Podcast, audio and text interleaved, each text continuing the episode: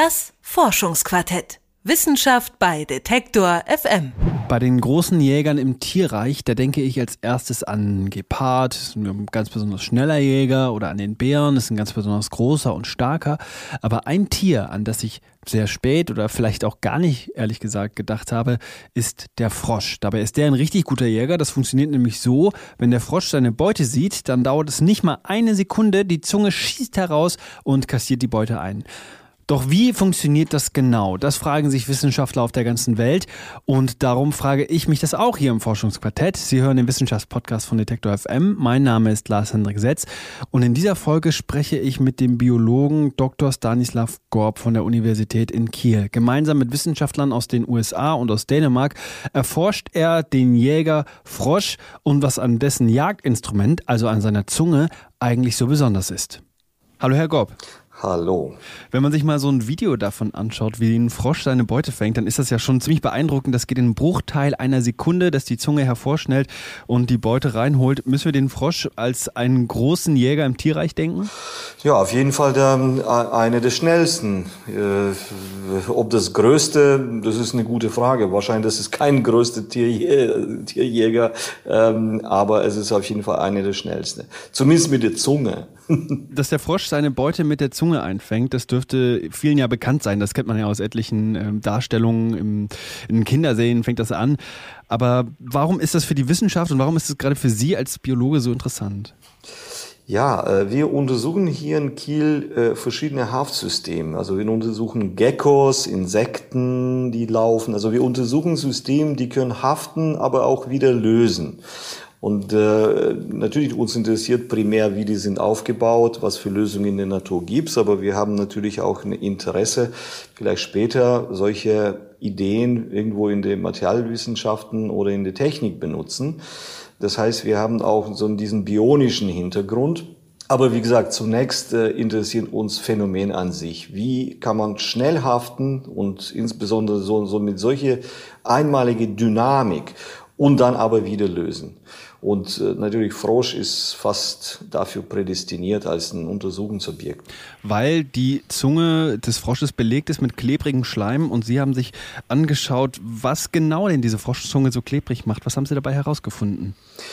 Ja, wie gesagt, also wir haben schon äh, seit Jahren erstmal diese, diese dynamische Bewegung untersucht. Wir haben äh, das Verhalten von dem Klebstoff an unterschiedlichen Oberflächen, an hydrophob, hydrophil, also Wasser abstoßen oder Wasser anziehend äh, untersucht. Äh, und äh, zum Beispiel, die meisten Insekten ja sind zum Beispiel Wasser abstoßend und äh, wässrige Lösung im Mund ist eigentlich äh, basiert an Wasser. Und die Frage ist, wie schaffen machen die das überhaupt?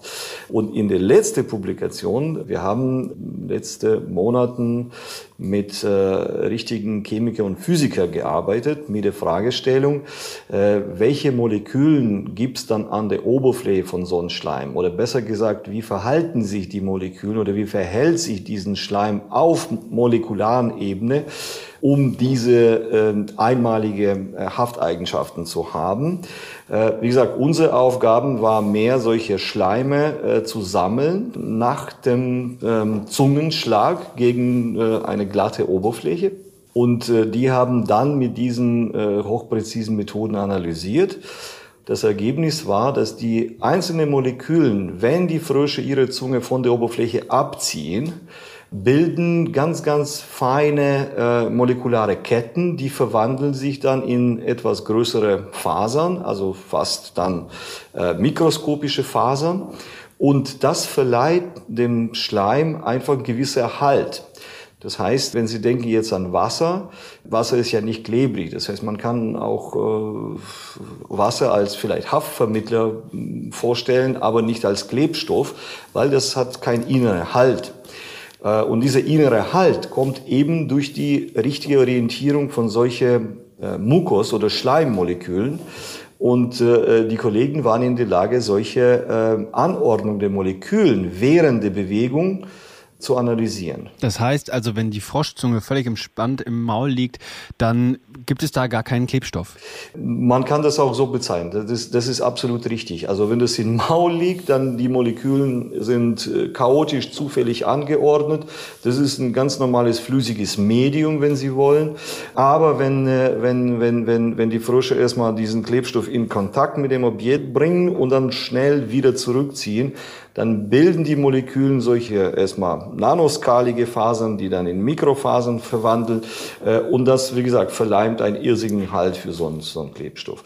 Eigentlich, ich muss sagen, dass äh, es ist vielleicht sogar nichts Neues für die Klebstoffindustrie, wo solche Kraftklebstoffe äh, gibt's natürlich schon, äh, also solche, solche Taserbänder oder solche Powerstrips, die bilden auch eigentlich solche faserigen äh, Strukturen. Wenn wir zum Beispiel ein Teseband von der Oberfläche abziehen, das kennen wir, also solche faserigen Bildungen. Das heißt, das Prinzip ist ja ähnlich, nur das sind äh, die Molekülen, die daran beteiligt sind, natürlich anders. Naja, ich, ich sage erstmal umweltfreundliche Molekülen als in äh, industriellen Klebstoffen.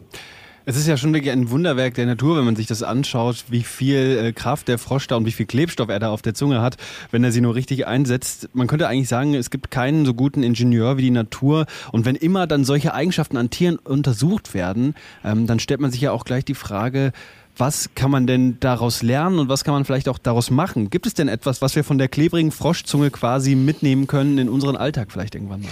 Das ist natürlich immer eine gute Frage und äh, diese Frage ist natürlich auch für mich als Biologe äh, schwierig zu beantworten, weil um diese Frage zu beantworten, muss man erstmal wissen, was sind die Anforderungen heutzutage äh, in der Industrie, was, was, was, was ist der Bedarf überhaupt? Also das ist natürlich schwierige Frage. Aber äh, allein diese Tatsache, dass diese Klebstoffe natürlich basierend an äh, ganz normalen Schleim oder ganz natürlichen biologischen Molekülen macht das schon interessant. Die Frage ist, wo sind diese theoretische Anwendungen in der Industrie oder in, äh, in der Alltagsleben?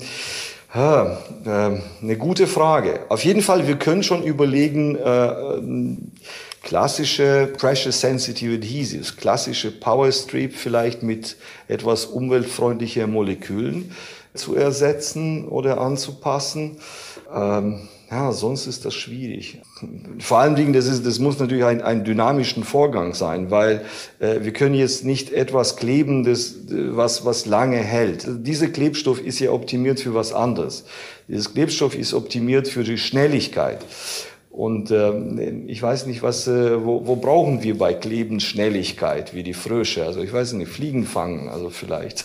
Ob wir von der klebrigen Zunge des Frosches lernen können, wird also die Zukunft zeigen was genau der Frosch mit seiner Zunge macht und wieso die eigentlich so klebrig ist und deswegen so ein ganz ausgezeichnetes Jagdinstrument, das hat mir der Biologe Stanislav Gorb von der Universität in Kiel erklärt. Das war's mit dem Forschungsquartett in dieser Folge. Bevor ich mich verabschiede, noch ein Hinweis in eigener Sache. Es gibt einen neuen in der Detektor FM Podcast Familie, nämlich den Blätter Podcast. Dort spricht meine Kollegin Helena Schmidt über die Blätter für deutsche und internationale Politik. Die Zeitschrift ist ein Forum für politischen Austausch. Kommentare, Analysen und Hintergründe gibt es jetzt auch im begleitenden Podcast von Detektor FM überall da, wo es Podcasts gibt. Und an dieser Stelle gibt es dann in der kommenden Woche wieder Wissenschaft auf Detektor FM hier im Forschungsquartett. Forschungsquartett. Mein Name ist Lars Hendrik Setz. Ich sage bis zum nächsten Mal. Tschüssi. Das Forschungsquartett. Wissenschaft bei Detektor FM.